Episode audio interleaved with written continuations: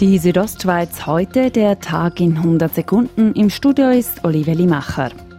Die Krebsliga Graubünden hatte Mitte Dezember mitgeteilt, dass das Programm zur Darmkrebsvorsorge im Januar startet. Nun aber verzögert sich der Start. Krebsliga-Geschäftsführer Christoph Kurze zum Grund.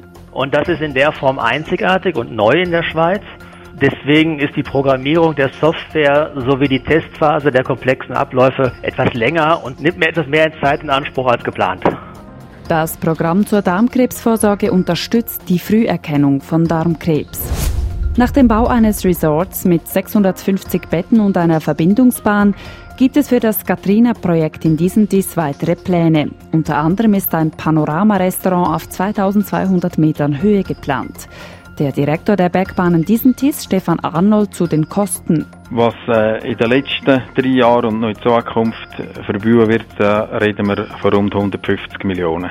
Zum Katrina-Projekt soll künftig auch ein Parkhaus mit 470 Parkplätzen gehören.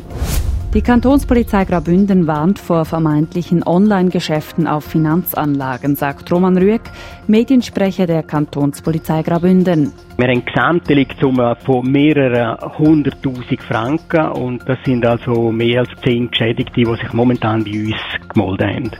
Die Geschädigten wurden mit lukrativen Finanzanlagen wie Aktien oder Kryptowährungen geködert.